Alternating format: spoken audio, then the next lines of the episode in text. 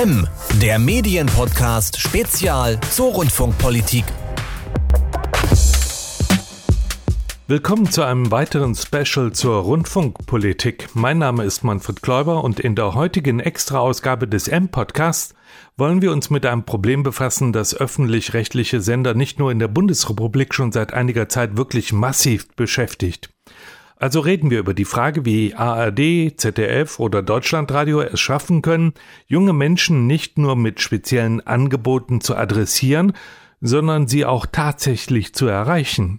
Die Antworten, klar, die gebe nicht ich, sondern Juliane Leopold. Hallo, Frau Leopold. Ja, hallo Herr Klöber, grüße Sie. Frau Leopold, Sie sind Chefredakteurin Digitales bei ARD aktuell und bevor Sie den Job in Hamburg-Lockstedt angenommen haben, da haben Sie sowohl bei klassischen Medien wie etwa der Zeit als auch bei Online-Publikationen wie zum Beispiel BuzzFeed gearbeitet. Ja, und jetzt mache ich einen kleinen Schlenker, sehen Sie es mir nach. Sie sind ja ausweislich der allwissenden Wikipedia vor der Wende in Halle-Saale geboren worden und dann in der Nachwendezeit auch dort zur Schule gegangen. Mhm. Und gerade aus Sachsen-Anhalt musste sich ja die ARD in der letzten Zeit ständig anhören, dass sie zu wenig aus der ostdeutschen Perspektive berichte. Mhm. Wie ist das für Sie? Haben Sie wirklich einen so gänzlich anderen Blick auf die Welt als Ihre Kolleginnen aus meinetwegen Gelsenkirchen? Das ist eine interessante Frage, die Sie stellen. Also ich glaube, es ist nicht die eine ostdeutsche Sicht oder die eine ostdeutsche Brille gibt, mit der man irgendwie auf die Welt schauen kann, genauso wenig wie es die eine westdeutsche Brille gibt.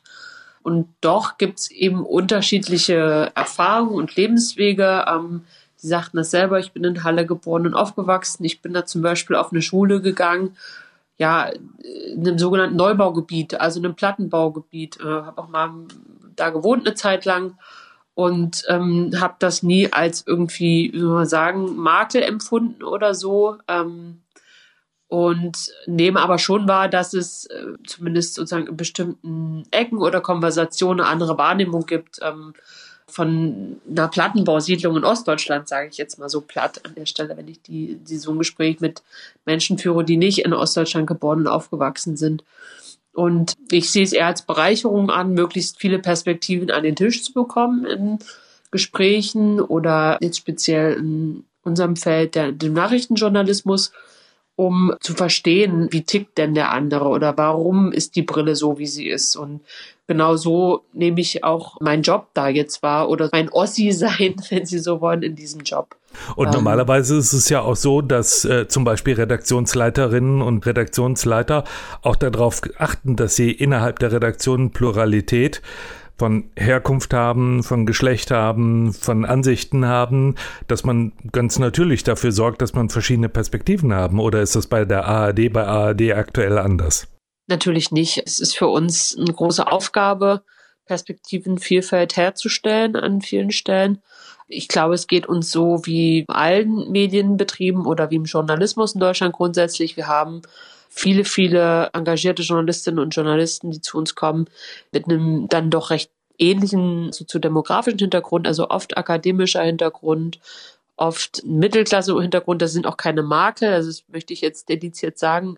Es wird ja auch nicht irgendwie die Brille der Sozioökonomie sozusagen angelegt, bevor wir uns über Rekrutierungsverfahren beugen oder so. Aber ähm, es bleibt einfach festzustellen, dass es, das hat was mit Journalismus grundsätzlich zu tun in Deutschland, wie der aufgebaut ist und wer, wie er besetzt ist. Das ist ähm, relativ homogen, die Gruppe, die, ähm, die Journalismus betreibt. Und das aufzubrechen, gerade als öffentlich-rechtlicher äh, Rundfunk, der für alle Menschen da ist, das ist, ist unser Job und dem müssen wir uns einfach stellen. Reden wir über Journalismus, reden wir über ARD aktuell.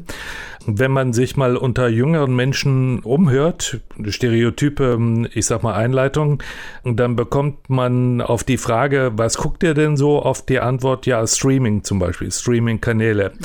Nun sind die ja glücklicherweise noch, muss man sagen, äh, vor allen Dingen im Unterhaltungsgeschäft unterwegs. Serien mhm. sind da sehr beliebt, größere ja. Filme, Kinovermarktungen und so weiter weiter und so fort. Und doch gibt es erste Anzeichen, dass sie auch in den Bereich zumindest der Dokus gehen, vielleicht demnächst auch News.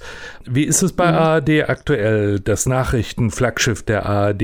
Erstens merken Sie schon, dass Sie von den Plattformen, dass Sie von neuen Medienanbietern da Konkurrenz bekommen und sind Sie mit äh, Angeboten unterwegs oder segeln Sie auf Kanälen und Plattformen, auf denen sich auch junge Menschen tummeln? Ja, also meine Wahrnehmung ist, dass es im Bereich der Informationen so ist, wie Sie das auch gerade ähm, gesagt haben. Es gibt noch keine großen Bewegungen der großen Streaming-Anbieter Netflix, Amazon und äh, wie sie alle heißen in Richtung von Informationen und speziell auch Nachrichten. Das hat was damit zu tun, dass das ein sehr nationales Geschäft ist und Neudeutsch Nachrichten nicht traveln. Also sie können schlecht zentral gesteuert aus. Ich glaube, Netflix hat in Amsterdam zum Beispiel eine große Niederlassung, ein gutes und qualitativ hochwertiges Nachrichtenangebot für Deutschland stemmen. Es sei denn, sie bauen die Ressourcen eben auch in Deutschland dann auf an der Stelle. Ob und wie die Streaming-Anbieter das vorhaben, das weiß ich nicht. Ist auch nicht mein Job, sondern äh, mein Job ist es, mich damit zu beschäftigen, wie Sie es auch ganz richtig sagen, wie, wie stellen wir sicher, dass wir weiterhin relevanter Informations- und Nachrichtenanbieter sind für Menschen, die jetzt vielleicht nicht mehr das lineare Fernsehen abends einschalten, um sich zu informieren. Und ähm, die Tagesschau hat die schöne Situation, dass äh, die Marke unglaublich stark ist. Das liegt an der linearen Stärke, das muss man auch ganz klar sagen. Also das ist nicht eine Stärke, die auf der grünen Wiese irgendwie vom Himmel gefallen ist, sondern es gibt eine lange und tolle Tradition einer sehr, sehr starken, vor allem 20 Uhr Tagesschau natürlich. Ist vielleicht auch ein bisschen tradiert. Kinder wissen von ihren Eltern, dass Tagesschau was Wichtiges ist am Tag. Ja, es ist so wie die Zeitung, ne, die früher irgendwie auf dem Frühstückstisch lag und abonniert wurde, ähm, wo sich ja dann auch so Marken einprägen oder eine Gewohnheit vererbt. So ist es sicherlich auch ein Stück weit mit der Tagesschau und was der Tagesschau gelingt und was aber auch immer wieder die neue Aufgabe ist, ist sich zu überlegen, wie kriegen wir diese Tradierung, wie Sie das jetzt genannt haben, nicht nur als Markenbegriff in die Welt, sondern wie füllen wir die mit Leben auf den Kanälen, die wichtig sind für junge Menschen. Nehmen wir mal Instagram, da ist die Tagesschau ähm, sehr erfolgreich als Nachrichtenanbieter. Warum? Weil sie sehr früh angefangen hat zu experimentieren mit Nachrichten auf diesem Kanal, als eigentlich noch, ich sag mal, die rundum sorglos Essensfotografie so der, der große äh, Aufhänger war auf Instagram. Und alle haben die Tagesschau für verrückt erklärt und gesagt, warum macht, fangt ihr mit Nachrichten an? Heute sind viele, viele nachgezogen und da war der Riecher total richtig. Und das gut zu machen und innovativ zu machen, auch für andere Kanäle, das ist die Aufgabe. Und es ist eben auch kanalgerecht zu machen. Das Geheimnis liegt eben auch darin, dass man nicht einfach eine 20 Uhr Ausgabe der Tagesschau auf Instagram online stellt und sagt, jetzt ist die Welt perfekt, sondern dass ähm, die Tagesschau sich sehr gut und sehr genau immer wieder überlegt, was ist denn eine kanalgerechte Bespielung mit Nachrichten, mit Informationen an dieser Stelle. Wie können wir das bewerkstelligen? Genau danach wollte ich eigentlich fragen. Am Beispiel von Instagram. Ich meine, Inhalte, Content ausspielen auf Kanälen, auf Plattformen und so weiter hört sich wahnsinnig technisch an. Aber letztendlich ist es ja schon eine Frage von Gestaltung und auch von Journalismus, wie man eben halt tatsächlich auf Instagram ein erfolgreiches Angebot gestaltet. Was sind Ihre Erfolgsrezepte? Hm, ich denke, es gibt nicht ein Erfolgsrezept und auch nicht eine, ein Geheimnis, was ich Ihnen jetzt verraten könnte, sondern es ist eigentlich die ganz große Fleißarbeit von Innovationsarbeit, die darin besteht, sich hinzusetzen, Ideen zu entwickeln, auch wieder zu verwerfen und dann irgendwann eine Systematik zu entwickeln, womit man weiter voranschreiten möchte und darin aber auch flexibel zu bleiben. Also es klingt jetzt sehr abstrakt, vielleicht ganz konkret am Beispiel Instagram, wobei ich sagen muss, dass es vor meiner Zeit passiert. Ich bin ähm, ja erst seit 2018 fest bei der Tagesschau und ich habe dediziert nichts zu tun mit dem grandiosen und großen Erfolg der Tagesschau auf Instagram durch die frühe Pilotierung. Das haben andere ja verbrochen diesen Erfolg und ich darf mich sozusagen daran erfreuen und da auch ein Stück weit dran dran anknüpfen. Aber soweit ich es verstanden habe, war es so, es war und gibt ein Lab ähm, bei der Tagesschau, was sich nur damit beschäftigt, eben Experimente zu machen für neue Ausspielwege, in Anführungszeichen Kochbücher zu verfassen, anhand derer dann kleine Piloten in die Luft fliegen und schauen, ob ähm, eine bestimmte ja, Menge von Menschen nicht nur erreicht wird, sondern dass es eben auch sehr wichtig aktiviert wird in sozialen Medien. Es geht ja nicht nur darum, passive Konsumentinnen und Konsumenten zu erreichen, sondern auch das Engagement zu fördern, weil nur das für die weitere Sichtbarkeit der Inhalte und Informationen sorgt, die wir da an den Mann und die Frau bringen wollen. Und ähm, ja, da gibt es eben eine Lab-Phase, dann gibt es eine Phase, wo man evaluiert und guckt, okay, kam es zu dieser Art von Aktivierung, die uns da wichtig ist und auch zu einer Art, die wir gut finden. Also es bringt ja auch nichts, dann Aktivierung durch Shitstorms zu erreichen, sage ich jetzt mal ganz plakativ, also die Reputation dann zu beschädigen an der Stelle, sondern es ist eine Aktivierung, die, die uns, uns hilft. Und dann so wie das auch überall so ist, muss man sich dann die Frage auch nach den Kräften stellen. Also wenn wir das neu machen, was lassen wir an anderer Stelle, was lassen wir weg oder wo müssen wir Kräfte umverteilen, um ähm, eben innovativ neuen Kanal zu erschließen. Und ähm, das sind so Entscheidungen, die getroffen werden und dann kann man losfahren. Der Ressourcenverteilungskampf ist sicherlich noch ein Thema, können wir vielleicht gleich noch drüber sprechen. Ich habe mich gefragt bei solchen Angeboten wie Instagram, ähm, aber auch bei Facebook, bei anderen sozialen Medien, auch bei Twitter, die basieren ja alle darauf, dass man im Wesentlichen plakativ arbeitet, dass man ganz viel weglässt, dass man in einer irren Kürze und äh, mit hoher Signalwirkung arbeitet. Und jetzt gerade bei so einer anspruchsvollen Nachrichtenredaktion wie ARD aktuell ist das nicht ein täglicher Kampf, eine, eine Gratwanderung sondergleichen, eben halt diese Kanäle und eben halt den Anspruch, eine seriöse Nachrichtenredaktion zu sein? Ja, Sie sprechen da was Wichtiges an, diesen, dieses Thema der sogenannten Snackability, also des kanaladäquaten Zuschnitts von, von Informationen, von Nachrichten in sozialen Medien.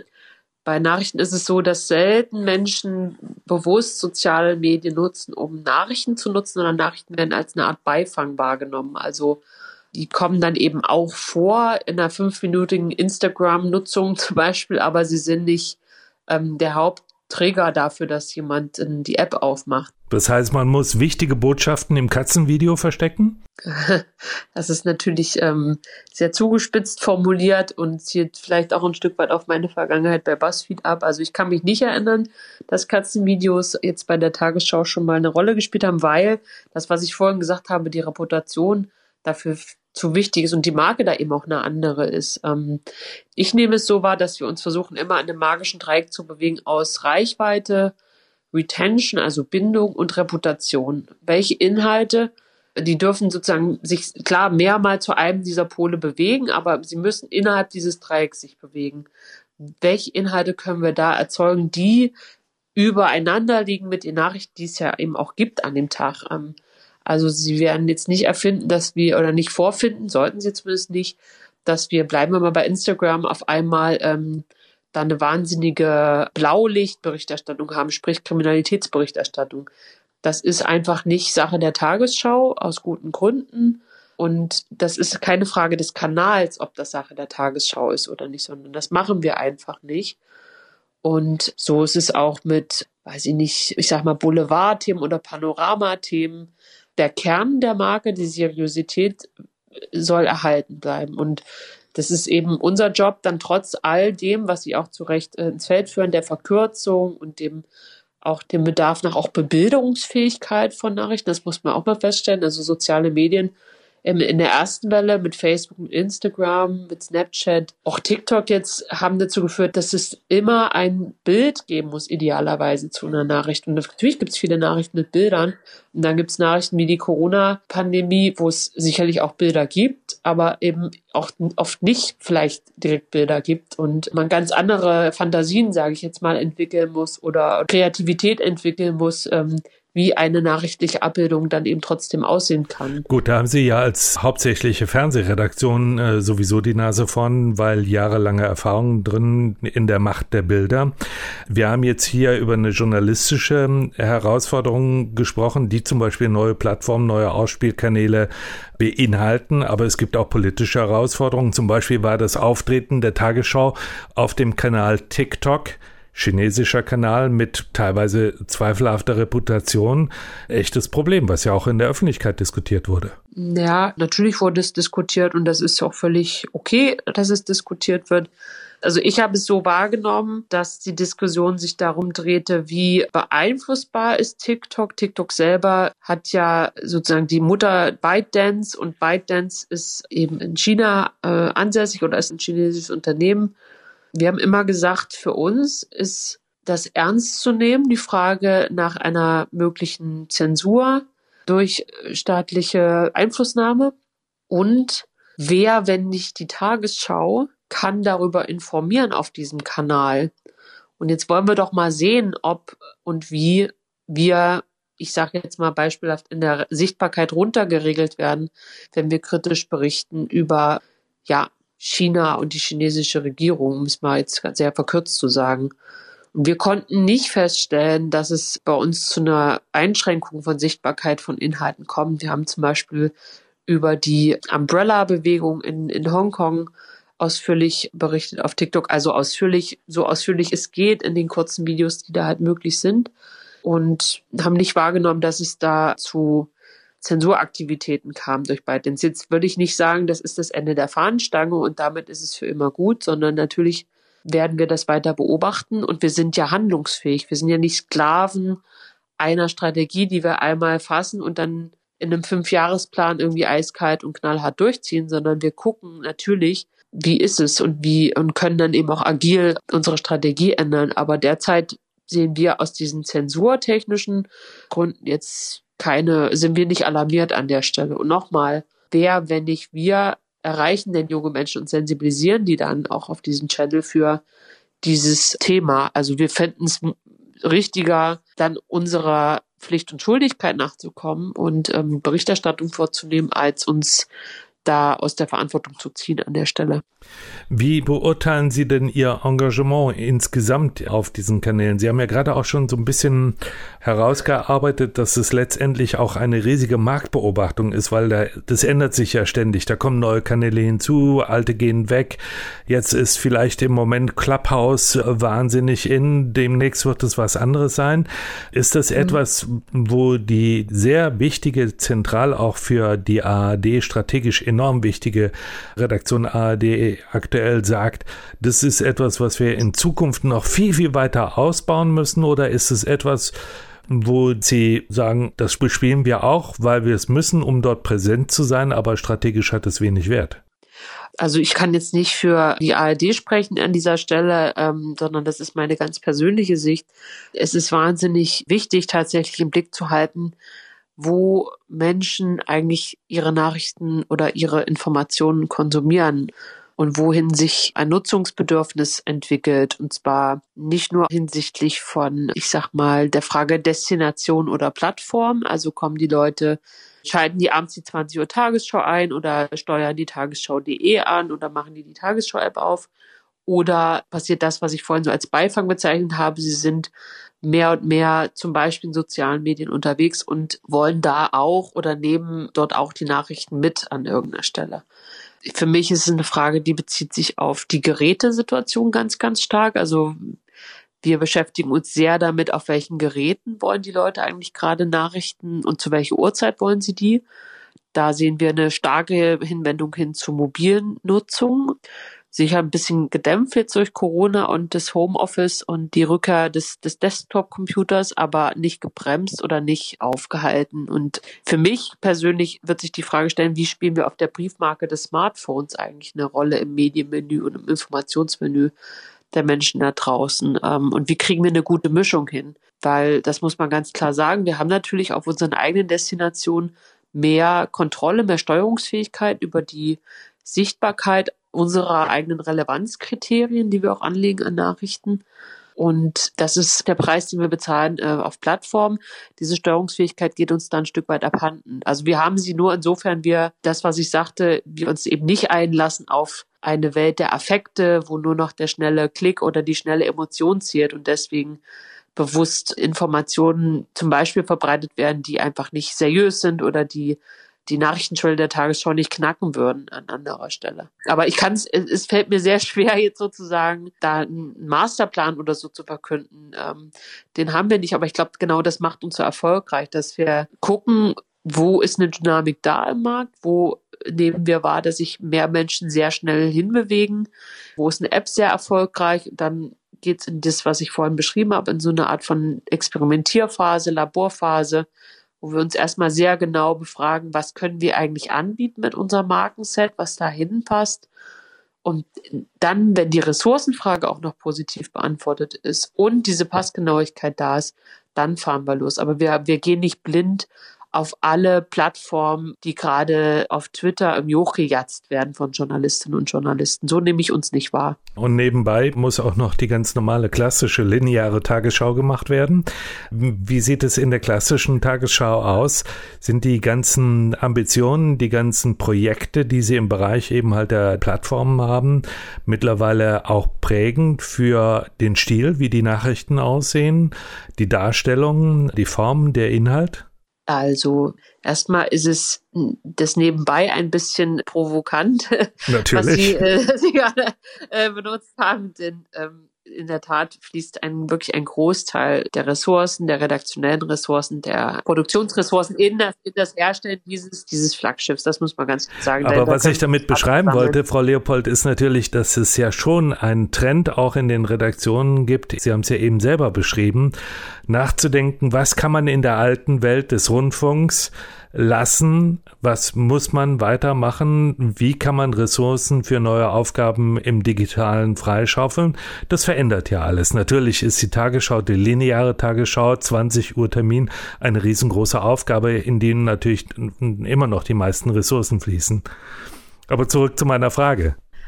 Das ist eine interessante Frage. Da muss ich mal drüber nachdenken. Ich selbst nehme es nicht so wahr. Ich nehme nicht wahr, dass, ich sage jetzt mal, ein Share-Pick auf Facebook Rückwirkung hat auf die Frage, wie wir eine 20 Uhr Tagesschau gestalten oder gewichten. Es ist so, dass wir natürlich gemeinsam auf das Tagesgeschehen, auf das Nachrichtengeschehen gucken und uns darüber synchronisieren in verschiedensten Runden über den Tag hinweg. Aber jeder Ausspielweg hat die Beinfreiheit, die er braucht, um das für sein Publikum beste Programm zu machen. Und nochmal, das heißt eben nicht, dass, ich bin jetzt mal, die Instagram-Kollegen morgens kommen und sagen, wir machen jetzt eine Fotostrecke zum Royal Baby oder zu Katzen-Content, weil das so gut klickt. Und dann sagt vielleicht der 20 Uhr Kollege, ja, super Idee, wäre doch auch mal was für uns. Also so nehme ich es gar nicht wahr, sondern wir haben über die Ausspielwege hinaus ein ganz, ganz hohes Qualitätsbewusstsein und auch eine ganz große Ehrfurcht vor der Fallhöhe der Marke auch in dieser Beziehung, was, was Seriosität von Nachrichten angeht. Ich glaube, es ist schon so, dass wir Situationen sehen werden, wo die, ähm, bleiben wir mal bei der mobilen Nutzung, wo die mobile Nutzung Einfluss hat auf die Art und Weise, wie Leute auch lineares Fernsehen wahrnehmen. Wie meine ich das? Zum Beispiel nehmen Sie diesen Schlagbegriff des Second Screens. Das heißt, Menschen gucken eine 20 Uhr Tagesschau und während sie das gucken, vertiefen sie sich vielleicht auf dem Smartphone parallel in ein Thema, was natürlich nicht auserzählt werden kann in 15 Minuten äh, in, einem Nachrichten, in einer Nachrichtensendung.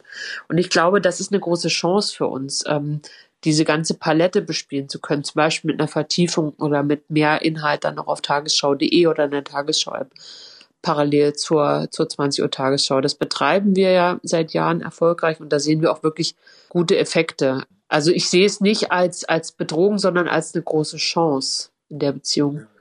Reden wir nochmal über die ökonomische Seite, auch wenn es die redaktionsökonomische Seite ist. Damals, als das Fernsehen eingeführt wurde, da war ein Verteilungskampf gar nicht so das große Problem. Der Hörfunk konnte weiter existieren, weil schlichtweg die Rundfunkgebühren damals noch erhöht wurden und eine Fernsehgebühr obendrauf kam und äh, die Kasse stimmte. Die Zeiten sind ja total vorbei. Wir wissen alle, dass der öffentlich-rechtliche Rundfunk unter enormen Finanzproblemen leidet. Die Rundfunkbeitragserhöhung ist ausgeblieben.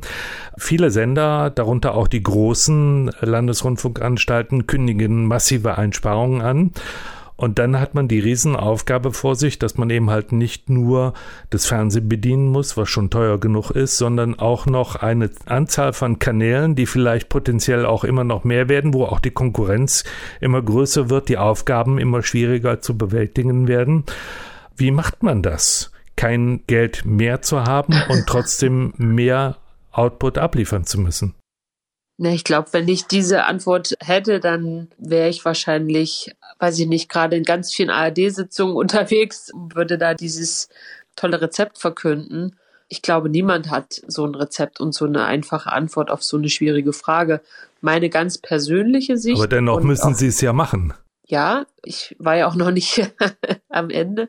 Meine ganz persönliche Sicht darauf ist, auch nicht nur aus der Erfahrung mit der ARD, sondern aus, aus anderen Häusern, dass es ein ganz normaler Prozess ist und eine ganz normale Frage ist, vor denen alle Häuser stehen, wie erfülle ich meine Aufgaben mit den gleichen Ressourcen oder sogar weniger Ressourcen? Und aus meiner Erfahrung ist die Antwort sehr nüchtern zu gucken. Und ich sage das jetzt nicht, um, um die Emotionen daraus zu validieren an der Stelle. Ich glaube, sie ist wichtig, aber sie immer im Blick zu haben, ist schwierig. Also aus meiner Wahrnehmung ist es wichtig, sich hinzusetzen und sich zu fragen, wo spiele ich heute eine große Rolle mit meinen Inhalten? Wo glaube ich, bewegt sich mein Markt hin? Wo bewegt sich mein Publikum hin in den nächsten 10 bis 15 Jahren? Wie kann ich sicherstellen, mit den Ressourcen, die ich da vorfinde, da eine Rolle zu spielen. Das klingt jetzt sehr abstrakt. Nochmal, es ist auch nicht so, dass ich da eine Excel-Tabelle vor mir sehe und ähm, irgendwie das Verschieben von Menschen, sondern es ist ein Umgehen mit, mit Zahlen, ja auch mit Studien und ein Umlegen der Kräfte. Also machen wir es mal ganz konkret. Ne? Wir haben eine begrenzte Anzahl von, sagen wir mal, redaktionellen Schichten im Nachrichtenhaus von ARD aktuell zur Verfügung. Und es ist unser Job zu gucken, wie effizient setzen wir diese Schichten ein, um unsere Aufgaben zu erfüllen in unterschiedlichen Ausspielwegen. Sagen wir mal Fernsehen, Online, Social Media, um es jetzt mal zu verkürzen. Und das machen wir dann auch nicht im Elfenbeinturm und allein als Chefredaktion, sondern zusammen mit unseren Abteilungsleitungen und regelmäßig wieder. Ich glaube, das ist auch ein wichtiger Punkt, dass man nicht anfängt, einmal alle zehn Jahre irgendwie die Wahrheit zu verkünden und die Ressourcengerüste da aufzubauen, sondern sehr dynamisch, ohne wiederum dann Verunsicherung groß zu verbreiten. Aber trotzdem mit Augenmaß und dynamisch guckt, sind wir denn eigentlich noch in der richtigen Verteilung oder sind wir in einer Welt, wo wir eigentlich schon lange Ressourcen hätten umschichten müssen, weil, weil wir uns da nicht ehrlich gemacht haben an der Stelle. Und gab es irgendwann mal eine Situation in der Zeit, die Sie beobachten konnten an Ihrer leitenden Stelle, wo Sie gesagt haben, oh, jetzt haben wir zu wenig Ressourcen für das lineare Programm, wir müssen wieder dahin umschichten? Ich konnte das noch nicht beobachten. Das liegt aber sicherlich auch daran, dass das nicht der Teil des Feldes ist, das ich beobachte. Ne? Also mein Job ist es ja, das digital im Blick zu haben und ähm, zum Beispiel, ganz konkret ähm, mal ein Beispiel sagen, wir standen jetzt letztens vor der Frage, ob es ausreicht, mit einer Grafikschicht am Tag für tagesschau.de Website und App unterwegs zu sein. Und da haben wir den Schluss gezogen, dass wir da gerne ein bisschen mehr Kraft aufwenden würden, weil die Aufgaben mehr geworden sind als zu dem Zeitpunkt, wo es mal diese eine Schicht gab. Und jetzt werden wir mit, ich glaube, regelhaft zwei Schichten da unterwegs sein. Eine im sozusagen Newsroom-Betrieb und eine, die sich mit der Weiterentwicklung der Website beschäftigt an der Stelle. Bis auf Wiedervorlage. Ne? Also wir werden im Sommer uns das angucken, ob das sinnvoll war.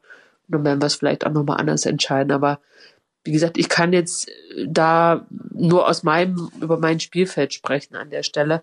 Und die Querverbindung natürlich ist, dass das, was ich mir mehr leiste an der Stelle, abgesprochen sein muss mit unseren Kolleginnen und Kollegen, die das Lineare anschauen. Ich kann jetzt für meinen Teil nicht sehen, dass wir, wie soll man sagen, da ganz negative Effekte sehen, wenn wir da umverteilen an der Stelle. Aber das mögen andere anders beurteilen. Frau Leopold, ich will noch mal eine Frage stellen, die in der politische Bewertung der Plattformaktivitäten von ARD, ZDF, Deutschlandradio, aber auch ARD aktuell jetzt ganz konkret geht. Es gibt viele mhm. Menschen, vor allen Dingen im Bereich der Freunde und Förderer des öffentlich-rechtlichen Rundfunks, die der Meinung sind, dass es gelinde gesagt politisch sehr schwierig ist, dass sie ein Angebot machen, auf Plattformen, die amerikanischen Internetkonzernen gehören, die nach Marktgesetzen funktionieren, die außerhalb jeglicher öffentlich-rechtlicher Kontrolle auch sind, die keine Kontrollgremien wie ein Rundfunkrat äh, zum Beispiel haben, schlicht die machen können, was sie wollen. Und äh, wenn man sich die Entwicklung Facebook in Australien anguckt, dann äh, kann man ja auch schon Angst bekommen, wie weit äh, da die Marktmacht tatsächlich geht. Ziehen Sie sich diese Kritik an, dass Sie mit Ihrem Auftritt letztendlich ein kommerzielles Unternehmen stärken und vielleicht gar nicht so sehr den öffentlich-rechtlichen Rundfunk? Nee, die Kritik ziehe ich mir nicht an, weil ich nicht sehe, was die Alternative sein soll. Ich persönlich glaube, dass der Kern und die Qualität der öffentlich-rechtlichen verbaut ist in den Inhalten, in der Qualität der Inhalte in der Seriosität der Nachrichteninformation, in den, ja, auch Erzählansätzen der, der Unterhaltung und, und, und. Ich könnte noch viel erwähnen. Und ich glaube, das ist unsere beste Chance auf eine gute Zukunft, diesen Kern zu stärken und die technologische Basis zu nutzen an anderer Stelle, um die Inhalte an Mann und an die Frau zu bringen. Ich bin völlig bei Ihnen, was die Kritik an der Marktmacht dieses Oligopols großer US-Unternehmen angeht äh, im Erreichen von Nutzerinnen und Nutzern. Also wie Sie das erwähnt haben, auch in Australien, der Zangriff und die Erpressbarkeit auch, in die sich Medienunternehmen begeben, wenn sie sich auf diese Netzwerke äh, begeben. Und aber ich warne auch für so ein Schwarz-Weiß-Malen der Welt an der Stelle. Man kann das eine tun, ohne das andere zu lassen. Man kann eine starke Präsenz auf den sozialen Netzwerken oder ähm, als, ich sag mal in Anführungszeichen, Partner großer Plattformen anstreben und eigene Destinationen haben, die groß sind und wachsen. Wir haben in Corona-Zeiten ein Rekordjahr eingelegt für ARD aktuell, quer über alle Ausspielwege. Wir haben nicht nur auf Social Media profitiert, wir haben ein Rekordjahr auf tagesschau.de hinter uns und wir haben ein Rekordjahr an der linearen Ausstrahlung hinter uns. Wir haben die Destinationen wachsen sehen und wir haben die, äh, die Distribution sozusagen wachsen sehen. Und ich weiß nicht, ob es immer so weitergeht, keine Ahnung, aber erstmal plädiere ich für weniger Ideologie in dieser Debatte und mehr Pragmatismus. Gut, das ist vielleicht schon gut, solange die Rolle von Facebook, Google und Co. hauptsächlich die eines Plattformbetreibers ist oder eines Mediators, der Inhalte tatsächlich nur vermittelt und überbringt. Aber sobald die umschwenken werden und erste Anzeichen dafür gibt es ja, dass sie selber zum Produzenten werden, dann wäre es doch schön, wenn Tagesschau zum Beispiel auch seine eigenen Social-Media-Kanäle hätte. Ja, also ich habe ja versucht gerade nochmal darzustellen, wo ich da die Schwierigkeiten sehe. Mir fehlt einfach die Fantasie, mir vorzustellen, wie, kann ja nicht nur für die Tagesschau das mal sehen, aber für, für das öffentliche System ins, insgesamt, so eine Aufgabe ähm, anzunehmen, so eine Challenge anzunehmen und umzusetzen in der Qualität, in der Verfügbarkeit, wie es große Tech-Unternehmen zur Verfügung stellen, da fehlt mir schlicht die Fantasie. Also wir müssen es mal ehrlich machen. Die Ressource des öffentlich-rechtlichen Systems ist verbaut in den Redaktionen. Also das meine ich gar nicht so negativ, wie es jetzt klingt. Das ist der Kern des Angebots. Der Kern des Angebots ist hervorragender Journalismus, ist hervorragende Unterhaltung, ist hervorragender Sport. Der wird betrieben von Journalistinnen und Journalisten. Und man hat es jahrzehntelang nicht vermocht, diesen Kern mit einem Rückgrat aus Entwicklung zu hinterlegen. Das würde ich jetzt schon auch durchaus als kritische Stimme sagen. Aber das ist wiederum auch nichts, was die öffentlich-rechtlichen alleine als Problem haben. Das ist auch den Verlagen so gegangen. Man dachte irgendwie, dieses Internet wird weggehen, es wird uns nicht betreffen und es ist, wie soll man sagen, nicht so relevant für uns. Und nun haben wir den Salat in 2020 und jetzt wollen wir 2021, jetzt wollen wir uns ernsthaft hinstellen und einen Markt, der zum Beispiel trocken ist für Entwicklung, anfangen auch nur so zu tun, als könnten wir den noch aufräumen. Also wir werden auch ausgelacht da draußen von Menschen, die irgendwie marktübliche Entwicklerpreise gerade zahlen können. Warum sollen die denn anfangen, irgendwie ein Facebook der, der öffentlich-rechtlichen aufzubauen? Also wer, wer soll es machen? Wer soll die bezahlen? Und ähm, den Verteilungskampf, den möchte ich dann sehen, wo eine ARD anfängt, aus den Redaktionen Geld rauszuziehen, um massenhaft, um wirklich im großen Stil Entwicklungskapazitäten aufzubauen. Das, da möchte ich nicht dabei sein. Aber ähm, schön wäre es ja eigentlich schon, wenn es ein möglichst neutrales Angebot gäbe, eben halt diese Kanäle nutzen zu können.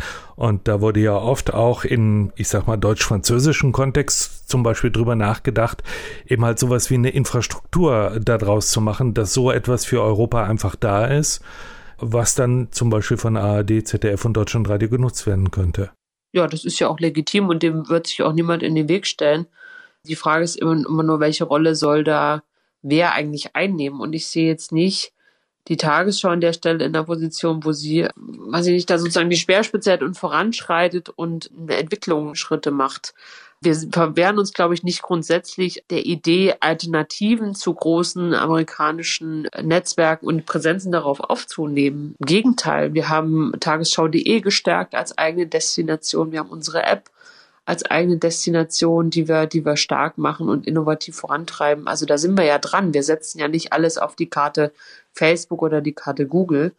Aber nochmal, wir werden es zum jetzigen Zeitpunkt, glaube ich, schlecht beraten, uns dogmatisch Kanälen zu verwehren, wo einfach ganz, ganz viele Menschen ehrlicherweise auch sonst nur Desinformation erleben oder viel Desinformation erleben. Also diese Frage könnte man dann auch stellen, wer, wenn nicht die Tagesschau kann, denn einer Desinformation auf Facebook und Google und Co. Einhalt gebieten. Aber ich, ich bin bei Ihnen. Es ist ein Stück weit ein Risiko, was wir eingehen und das wir immer wieder neu bewerten müssen. Und das machen wir ja aber auch.